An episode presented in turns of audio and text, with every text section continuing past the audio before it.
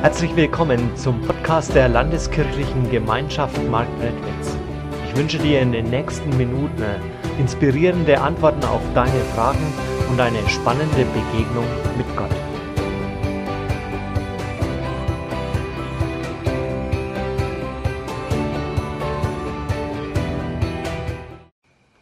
Grenzerfahrung mit Gott. Wie ist das in unserem Leben, wenn wir Grenzerfahrungen machen? Ich war vor Jahren mit meiner Frau, wir waren noch etwas jünger, unterwegs in den Ferien in den Dolomiten. Wunderschönes Gebiet, Rosengarten. Die Berge gehen rauf bis auf 3300 Meter, ausgerüstet mit Rucksack, Proviant, Helm, Klettergurt, sind wir losgezogen, eine Truppe junger Männer mit uns noch. Wir wollten äh, eine Hüttentour machen, äh, fünf Tage lang. So sind wir locker losgegangen. Manche Streckenabschnitte, die waren wie ein Spaziergang. Da konnte man ganz einfach gehen. Und dann, dann ging es aber auch in steile Kletterpassagen rein. Mit äh, Sicherungsgurt am Sicherungsseil, das so am Fels befestigt war, eingehängt. Vor uns ging die Felswand steil rauf hinter uns 50 Meter in die Tiefe und die, die Wege, das war oft nur so ein Grad, 50 Zentimeter breit und dann hast du gesehen, wie es runtergeht. Ja. Und wir waren immer wieder da auch an der Grenze. Nicht nur körperlich, ja, weil es anstrengend war, sondern es ist ja auch eine psychische Anstrengung, sich immer wieder zu überwinden. Ich gehe jetzt noch einen Schritt weiter. Einmal kam zum Beispiel so eine Stelle, der Weg war wirklich nur so 50 Zentimeter breit, dann ging es hin, äh, neben uns richtig in die Tiefe und dann hörte dieser Weg auf. Einen Meter weiter war da in die Felswand so ein, so ein, Erd, äh, so ein Eisennagel reingemeißelt. Man musste drauftreten, den Fuß wechseln und dann konnte man den nächsten Schritt gehen, einen großen Schritt, so einen Meter, um dann wieder auf den Weg zu kommen. Unter, unter einem war 50 Meter nichts, ja. Immer wieder diese Überwindung. Manche denken jetzt, naja, wer sowas machen will, das soll es halt tun, ja. Aber es gibt ja unterschiedliche Grenzerfahrungen. Die einen, die wollen Grenzerfahrungen erleben im sportlichen Bereich, aber an ihre Leistung kommen. Und ich gebe zu, ich mache das auch manchmal ganz gerne, ja. Mal gucken, wo sind denn meine Grenzen? Oder wieder andere, die erleben Grenzerfahrungen, die nehmen einen Fallschirm und springen aus dem Flugzeug. Oder mit so einem Bungee-Seil um die Füße gebunden hüpfen sie von der Brücke. Grenzerfahrungen. Das sind ja alles Grenzerfahrungen, die wir in einer gewissen Weise freiwillig wählen. Aber jeder von uns kennt in seinem Leben auch Grenzerfahrungen, die er nicht freiwillig äh, gewählt hat. Da wirst du konfrontiert zum Beispiel mit dem Tod eines lieben Menschen. Und es zieht dir den Boden unter den Füßen weg. Und du weißt nicht, wie soll ich hier an dieser Stelle eigentlich mit meinem Leben noch weiterkommen. Oder es ist die Krankheit, die plötzlich da ist. Oder dann sagen einem die Ärzte knallhart ins Gesicht, Krebs, nichts mehr zu machen. Auf einmal steht man da und weiß nicht mehr, wie soll es weitergehen. Wie sieht es dann mit unserem Glauben aus, wenn wir an die Grenze kommen? Wenn wir wirklich nicht mehr weiter wissen? Sagen wir dann, Gott, Gott, warum? Gott, warum, warum mutest du mir das zu? Gott, was habe ich dir getan? Oder machen wir es so, wie vielleicht viele es tun, dass sie in diesen Situationen Gott in den Rücken kehren und sagen, mit so einem Gott möchte ich überhaupt nichts mehr zu tun haben. Ich habe mit Gott abgeschlossen. Wie ist das, wenn du an die Grenze kommst? Wir machen äh, Grenzerfahrungen eben auch mit unserem Gott. Und ich lese uns dazu einen Bibeltext aus 1. Könige 17, die Verse 17 bis 24. Wir schauen da weiter in diese Geschichte von Elia. Eines Tages wurde der Sohn der Witwe krank.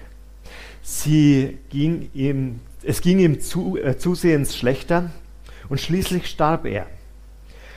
Da schrie die Mutter Elia an. Was hast du eigentlich bei mir zu suchen, du Bote Gottes?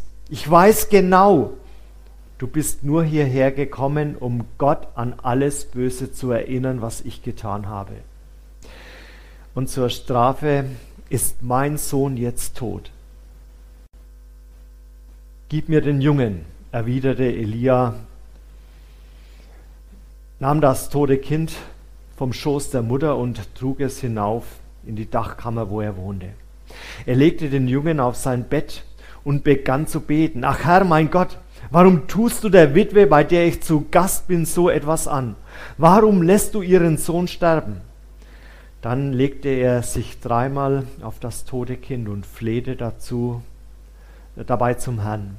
Herr, mein Gott, ich bitte dich, erwecke diesen Jungen wieder zum Leben. Der Herr erhörte Elias Gebet und das Kind wurde lebendig. Elia brachte ihn wieder hinunter, gab ihn seiner Mutter zurück und sagte, sieh doch, dein Sohn lebt. Da antwortete die Frau Elia, jetzt bin ich ganz sicher, dass du ein Bote Gottes bist. Alles, was du im Auftrag des Herrn sagst, ist wahr. Challenge, Grenzerfahrung mit Gott. Wir sind heute Morgen äh, drei Punkte wieder wichtig. Das erste, wenn Gott in Not führt. Das war ja eine furchtbare Geschichte, die da passiert ist.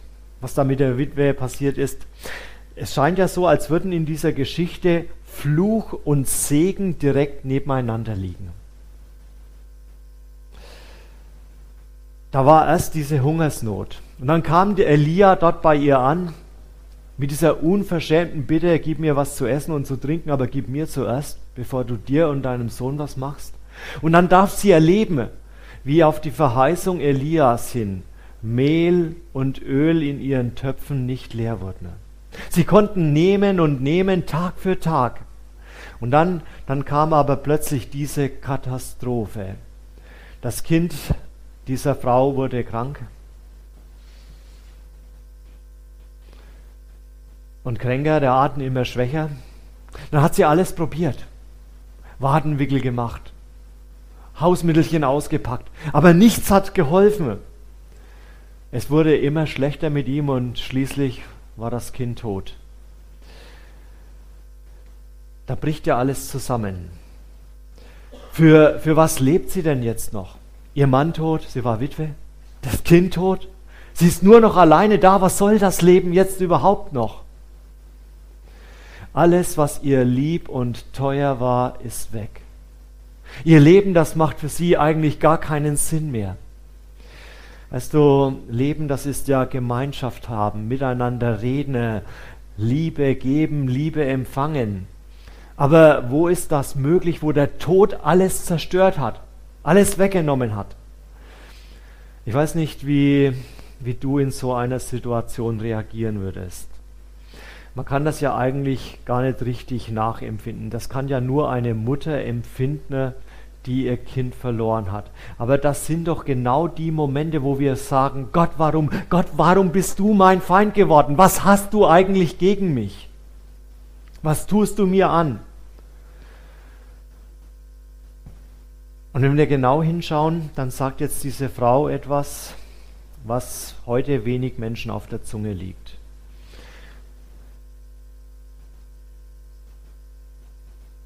Sie sagt nicht, warum passiert mir dieses Leid oder ich habe doch nichts Böses getan, sondern sie geht den Elia an.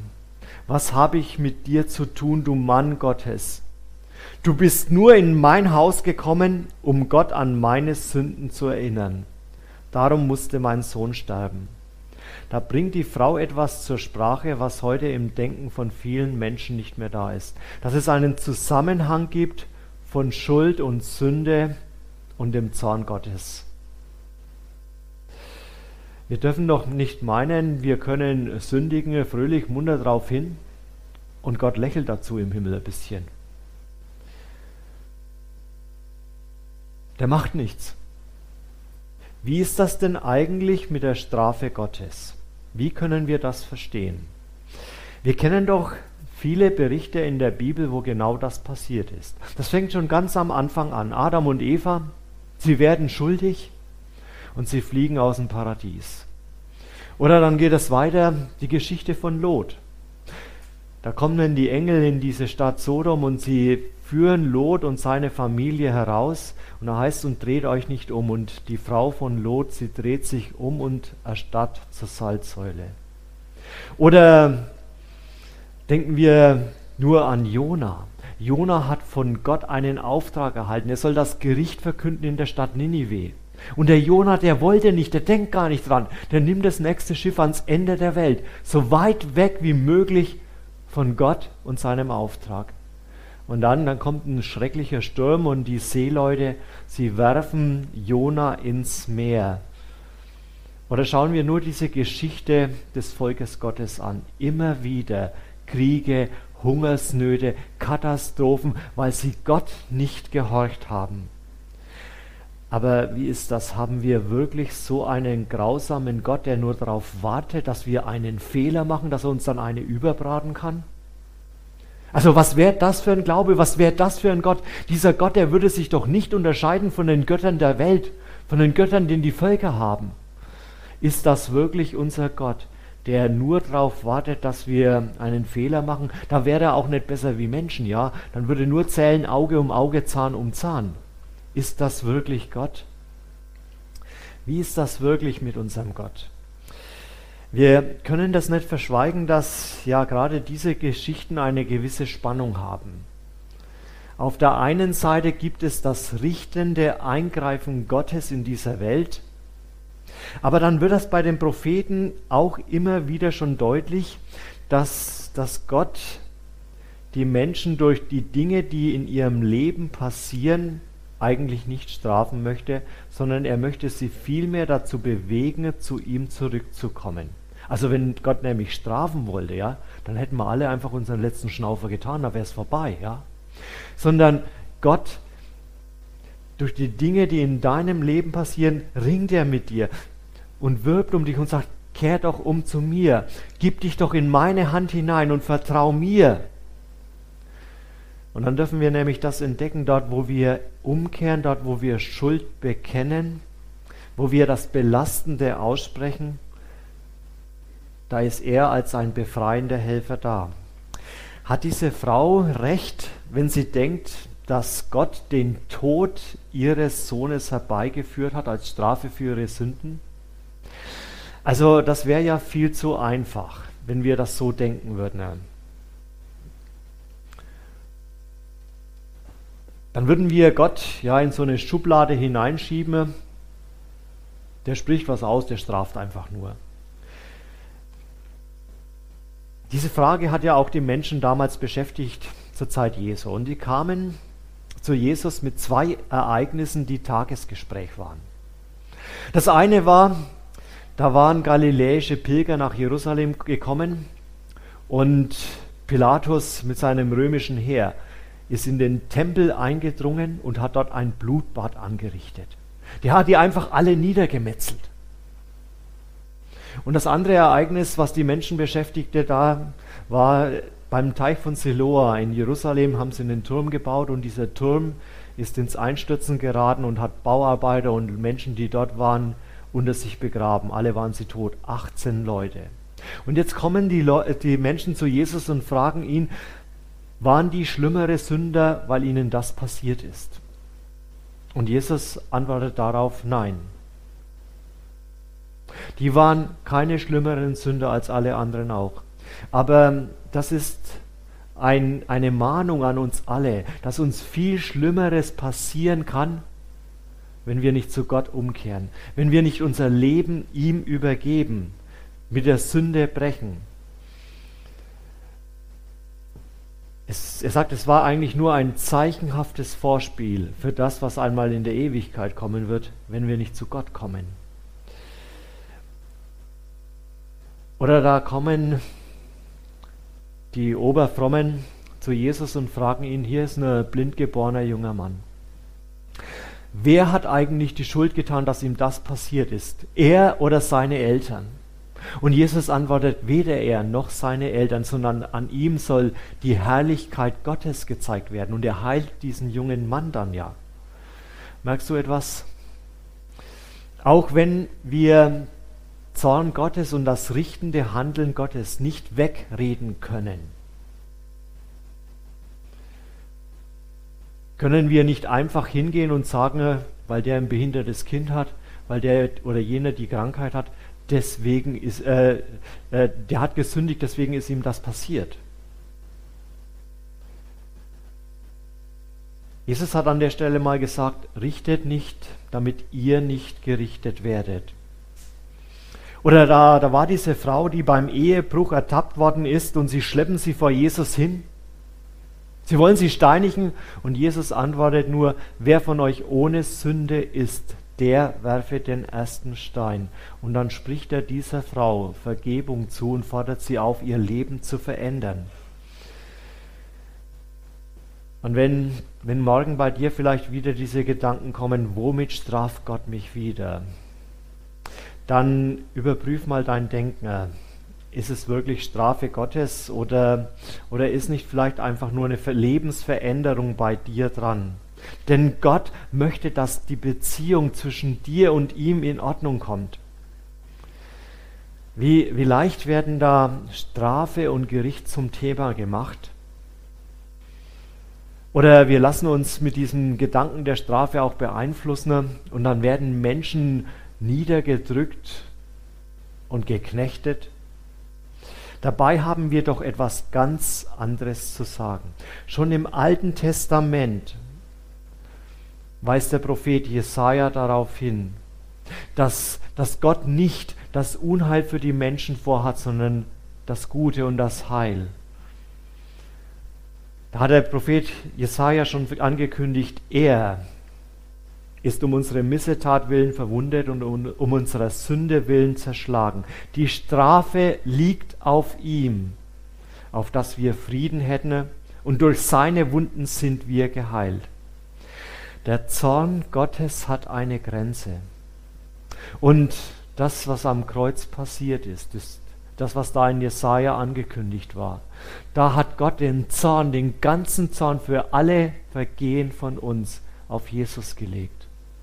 Das ist alles schon passiert. Aber das gilt nur für mich, wenn ich das auch annehme.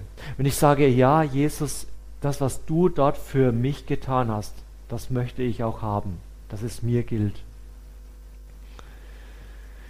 Die Frau in dieser Geschichte mit Elia, die merkt ganz deutlich, dass das Schuld in ihrem Leben ist, dass das Schuld ist, die sie von Gott trennt.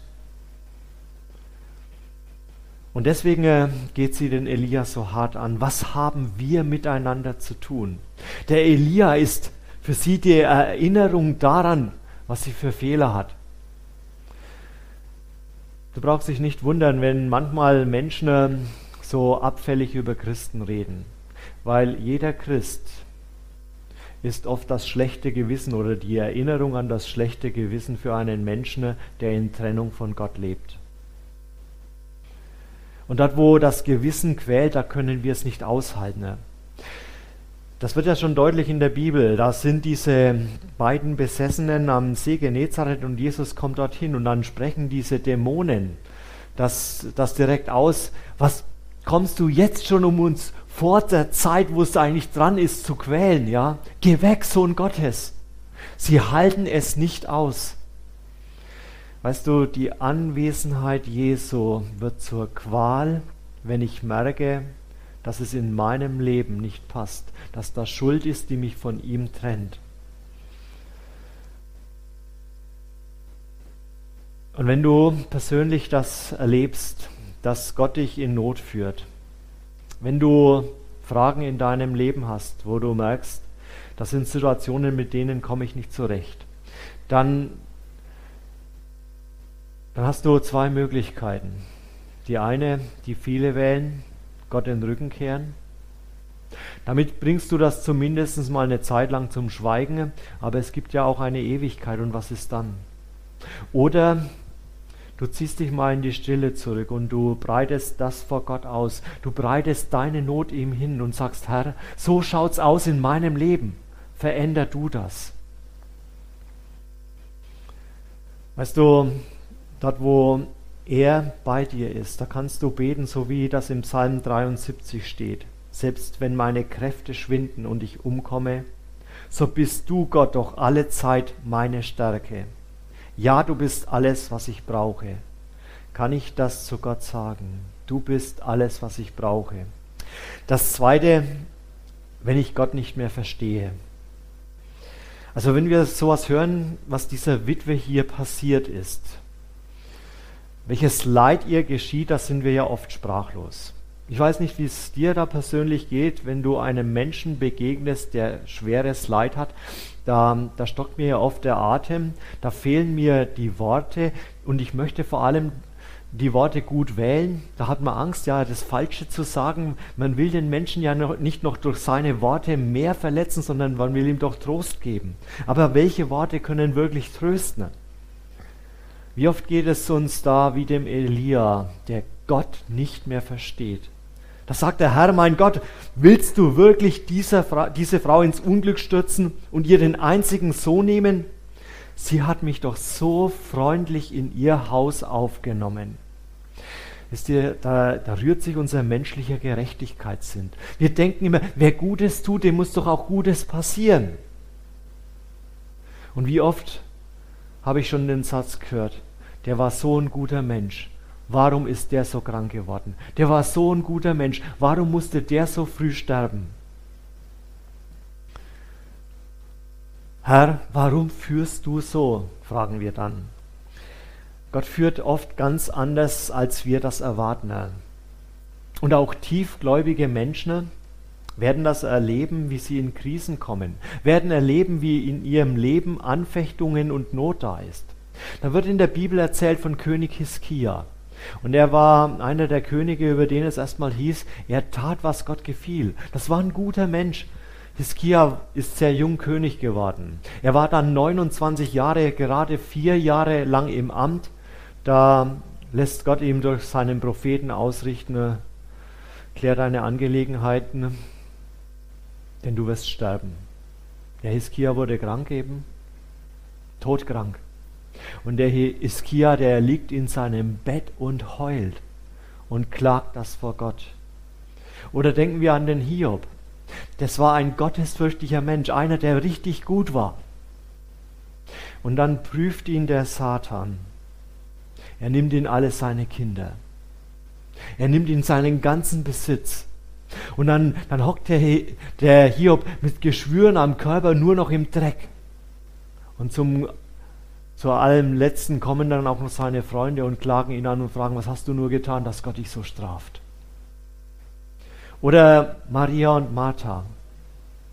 Sie waren enge Freunde von Jesus mit ihrem Bruder Lazarus. Und wie oft war Jesus dort bei, bei ihnen zu Gast? Und dann wird der Lazarus krank und er liegt im Sterben und sie schicken einen Boden zu Jesus und sagen, Jesus, du musst doch ganz schnell kommen. Der Lazarus, den du lieb hast, der liegt im Sterben. Und Jesus kommt nicht. Glaub nicht, dass du mit deiner Not alleine bist. Glaub nicht, dass du nur an Jesus glauben musst und dann läuft in dein Leben alles glatt. Auch wir als Christen sind mit in die Not dieser Welt hineingenommen. Es gibt genügend Christen, vielleicht mehr, mehr als, als in Deutschland, die gerade in der Ukraine sind. Und sie sind mit hineingenommen in die Not.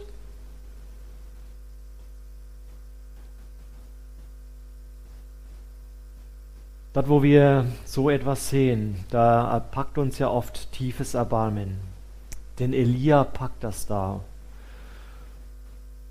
und dann steht er da und sagt, gib mir deinen Sohn. Und er nimmt diesen Jungen, er trägt ihn in das Obergemach, das war der zweite Stock. Die Häuser damals in Israel, da muss man sich so vorstellen, der oberste Stock, da war sehr luftig, da ist der Wind durchgezogen. Es war der Platz, wo man im Sommer sich aufgehalten hat, wo es angenehm war. Und dort, dieses Zimmer hatte man dem Elia gegeben. Und er legt den Jungen auf sein Bett und er fleht Gott an. Er liegt ihnen in den Ohren. Gott, du kannst das doch nicht tun. Diese Frau hat mir Unterschlupf gegeben. Sie hat alles für mich gegeben. Und jetzt nimmst du ihr den Sohn. Wenn wir Gott nicht mehr verstehen, dann hilft es uns nicht, wenn wir uns zurückziehen oder mit Gott nichts mehr zu tun haben wollen, sondern wenn du Gott nicht mehr verstehst, dann beginne zu klagen dann lieg ihn in den Ohren. Dann flehe zu ihm. Aber hör nicht damit auf. Jesus hat uns dazu aufgefordert, wirklich zu kommen. Bittet, so wird euch gegeben. Sucht, so werdet ihr finden. Klopft an, so wird euch aufgetan. Da verspricht er das. Und dann bestätigt er das nochmal durch dieses Beispiel, die Geschichte von dieser Witwe, die zu einem Richter kommt und Recht gesprochen will. Und, und dieser Richter, der hat einfach keinen Bock, ja. Und sie kommt tagtäglich und fordert ihr Recht ein. Und so ermutigt Jesus uns. Und so dürfen wir zu Gott kommen, tagtäglich immer weiter ihn in den Ohren liegen. Denn Gott hat so viel Gutes für uns bereit aber wir müssen auch darum bitten. Elia liegt Gott in den Ohren. Und ich frage mich, für wen wäre ich bereit, Gott so in den Ohren zu liegen? Für wen bist du bereit, Gott in den Ohren zu liegen, dass er sein Leben verändert, dass er nochmal neu ansetzt? Was würde das für Auswirkungen haben auf unsere Stadt, auf unsere Region, wenn wir Gott in den Ohren liegen würden und ihn bitten würden für die Menschen, die ihn noch nicht kennen? Da spricht der Elia das nicht in der Öffentlichkeit aus. Da macht er keine große Show draus. Es ist etwas, was in, ein, in diese intime Beziehung zwischen dir und Gott hineingehört. Und dann geschieht da dieses Wunder, das Leben in den Körper des Jungen zurückkehrt. Wenn wir Gott nicht verstehen, dann gilt es nicht gleich alles hinzuschmeißen, sondern ihn zu bitten, vor ihm zu klagen und zu sagen, Herr, Herr, änder du das. Wir legen die Dinge in deine Hand. Und dann noch das Dritte, wenn ich vor seiner Wahrheit stehe. Da nimmt jetzt Elia dieses Kind, in das das Leben zurückgekehrt ist. Er trägt es hinunter und legt es der Mutter in die Arme. Siehe, dein Sohn lebt. Die Frau durfte erneut ein Wunder erleben. Da sagt sie, du bist wahrhaftig ein Mann Gottes und das Wort des Herrn in deinem Mund ist Wahrheit. Da hat sie zuerst erlebt, wie sie Nahrung haben, wie Mehl und Öl nicht ausgehen.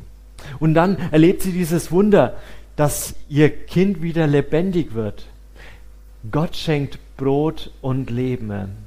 Er ist der Herr über die Natur und auch über das Totenreich. Er kann gebieten und dort, wo er gebietet, da kehrt Leben zurück. Und dann gehen ihre Augen auf und sie erkennt, das ist wahr. Da ist wirklich Gott. Seine Worte, die sind Wahrheit und die sind Leben. Jesus hat das ja selber über sich gesagt. Als er dieses Brotwunder getan hat und 5000 Mann mit zwei, fünf, äh, Broten und zwei Fischen gespeist hat. Da hat er seinen Jüngern gegeben, hat gesagt, verteilt und sie verteilen und verteilen und es geht nicht aus. Und da sagt Jesus, ich bin das Brot des Lebens. Aber nur Brot zu haben ist zu wenig. Was nützt es dir, wenn du nur einen vollen Bauch hast? Glaube keiner Ideologie dieser Welt, die dir nur Wohlstand verspricht, die dir nur einen vollen Bauch verspricht. Sondern du musst doch auch das Leben finden.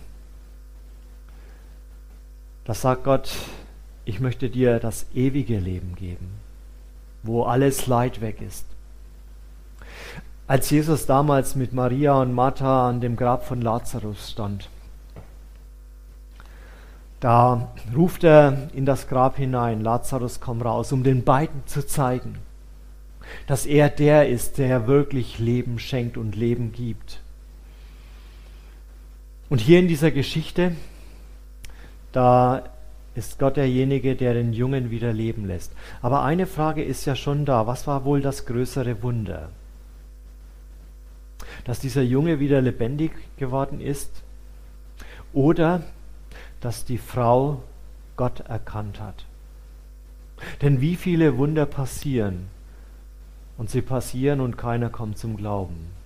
Es ist doch ein tiefes Wunder, wenn ein Mensch erkennt, da ist ein lebendiger Gott. Da ist einer, der wirklich Macht hat.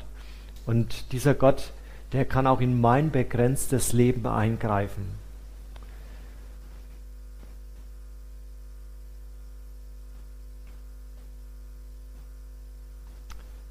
Sie hat die äußeren Wunder gesehen und sagt, du bist wahrhaftig ein Mann Gottes. Das sind ja ganz die ähnlichen Worte, wie sie Nikodemus gewählt hat.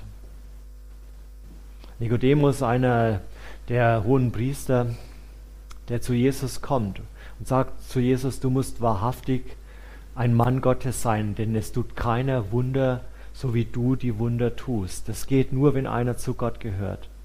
Und Jesus, er sagt, du kannst zwar schön über die Wunder staunen, aber das nützt alles nichts. Du kannst über alles Mögliche im Glauben diskutieren, das nützt alles nichts. Du musst eine Entscheidung treffen. Du musst Gott selber erleben. Du musst die Veränderung in dir erleben. Das ist ja das, was mir immer wieder und immer mehr auffällt. Man kann mit viel mit Menschen diskutieren. Du kannst alle möglichen Argumente für Gott bringen. Wer es nicht glauben will, der wird es nicht glauben. Es wird immer irgendein Wort dagegen, dagegen geben. Du kannst Gott nicht herbeidiskutieren, sondern du musst Gott erleben. Du musst das erfahren, wie er in dein Leben eingreift und wie er dein Leben verändert. Und das passiert dort, wo du dich ihm öffnest und wo du sagst, jetzt Gott, mach das. Wenn wir vor Gottes Wahrheit stehen, dann ist das wahrlich eine Grenzerfahrung. Und wir haben dann die Wahl, antworte ich darauf mit Glauben oder lege ich es beiseite. Aber es gibt nicht, dass ich nicht reagiere. Nicht reagieren heißt immer ablehnen. Und Gott, er ringt um dich durch alle Dinge, die in deinem Leben passieren. Auch dort, wo, wo du meinst, Gott, wie du kannst du das zulassen, da steht er eigentlich da und sagt, wenn du nur meine Hand ergreifen würdest, dann würdest du sehen und staunen, was in deinem Leben noch Gutes passieren kann. Da können wir nur, nur beten. Gott, zeig du dich wieder ganz neu als der Lebendige, auch in meinem Leben und greif du ein. Amen. Wir hoffen, diese Predigt hat dich inspiriert und dir weitergeholfen. Dann like sie doch und gib sie weiter an andere. Wenn du noch weitere Informationen möchtest, dann findest du diese auf unserer Homepage www.lkg-marktredwitz.de.